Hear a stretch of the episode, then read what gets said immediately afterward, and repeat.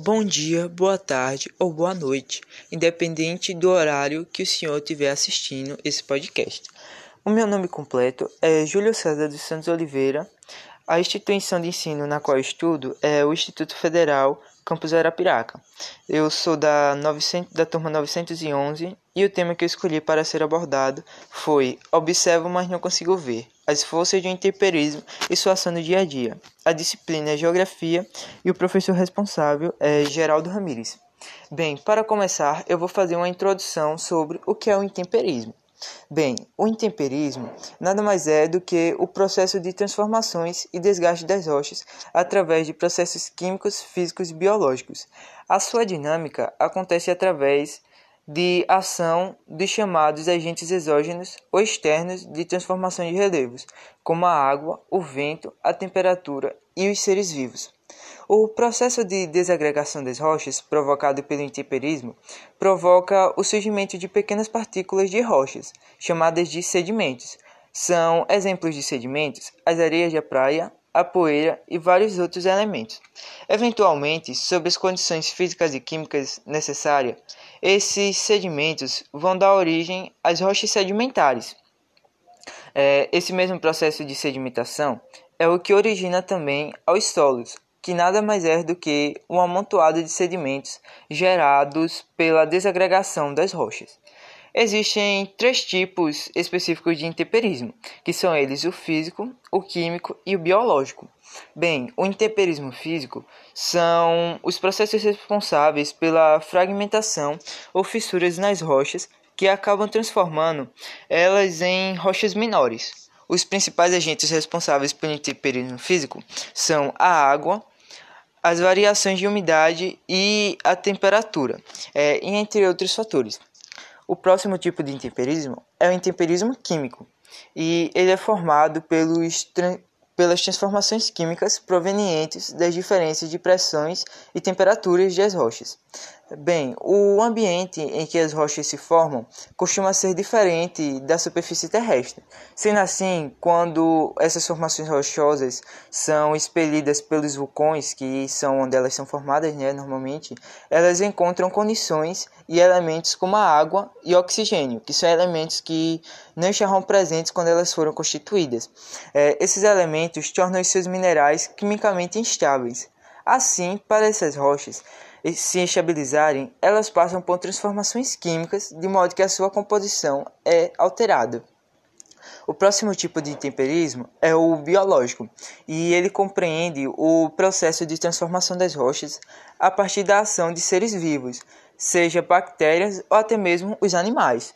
É, outro exemplo de intemperismo biológico são as raízes das árvores, pois quando elas penetram na terra, elas sugam os nutrientes presentes no solo para a sua própria sobrevivência e acabam mudando a constituição de algumas rochas ao absorverem esses nutrientes para elas. É, no intemperismo, nesse assunto, também temos os fatores que controlam a alteração intempérica, é, pois há várias características do ambiente que se processam em temperismo que influem diretamente na velocidade e intensidade deste processo. Esses são chamados de fatores de controle do intemperismo. É, temos, por exemplo, são eles o material parental, o clima, a topografia, a biosfera e o tempo. O material parental ele nada mais é do que a constituição física das rochas, ou seja, o material na qual ela é constituída, é, que será intemperizada e determinará a intensidade do, do intemperismo. Haja vista que existem formações rochosas mais resistentes e outras menos resistentes à ação dos agentes exógenos de transformação de, do relevo. Por exemplo, uma rocha silicata, como o granito, é mais resistente à alteração que uma rocha carbonática como o mármore, ou seja, a rocha silicática ela demora menos é, demora mais tempo para ser degradada do que uma rocha carbonática, por conta do material de que ela é constituída. É, outro Bem, outra característica outro fator que controla a alteração intempérica é o clima.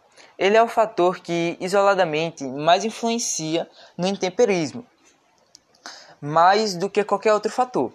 Os dois ma mais importantes parâmetros climáticos são a precipitação e a temperatura, pois esses regulam a natureza e a velocidade das reações químicas. Assim, a quantidade de água disponível nos perfis de alteração fornecidas pela chuva, bem como a temperatura, agem no sentido de acelerar ou retardar as reações do intemperismo, é, ou ainda modificar a natureza dos produtos, segundo a possibilidade de eliminação de componentes solúveis.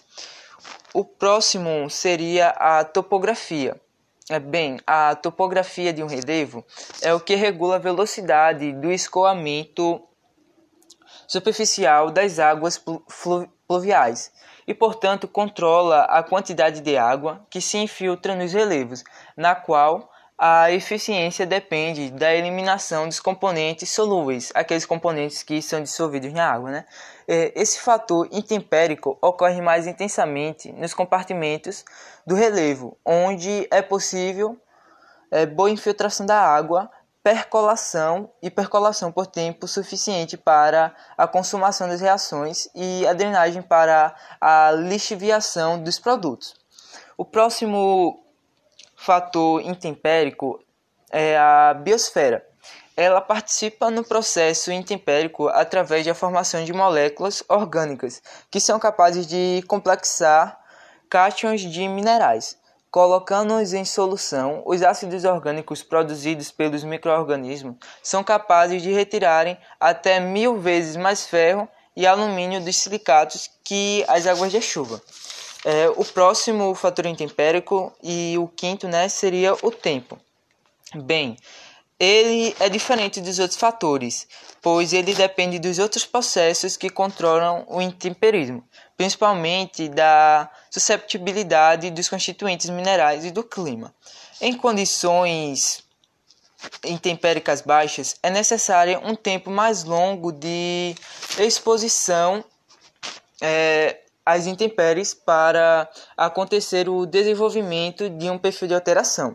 Por exemplo, em climas muito frios, como os na Escandinávia, superfícies graníticas descobertas pelo gelo há cerca de 10 mil anos apresentam um manto de alteração de poucos metros de espessura, não, perdão, poucos milímetros de espessura. Por outro lado, sob clima tropical na Índia, cinzas vulcânicas datadas de 4 mil anos, desenvolveram uma camada de solo argiloso de 1,8 metros de espessura.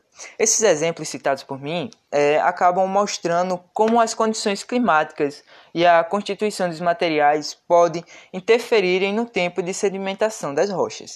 É, bom dia, boa tarde ou boa noite para o senhor que está vendo o meu podcast. Perdão, professor, também por alguns erros que eu acabei cometendo durante o podcast e tchau.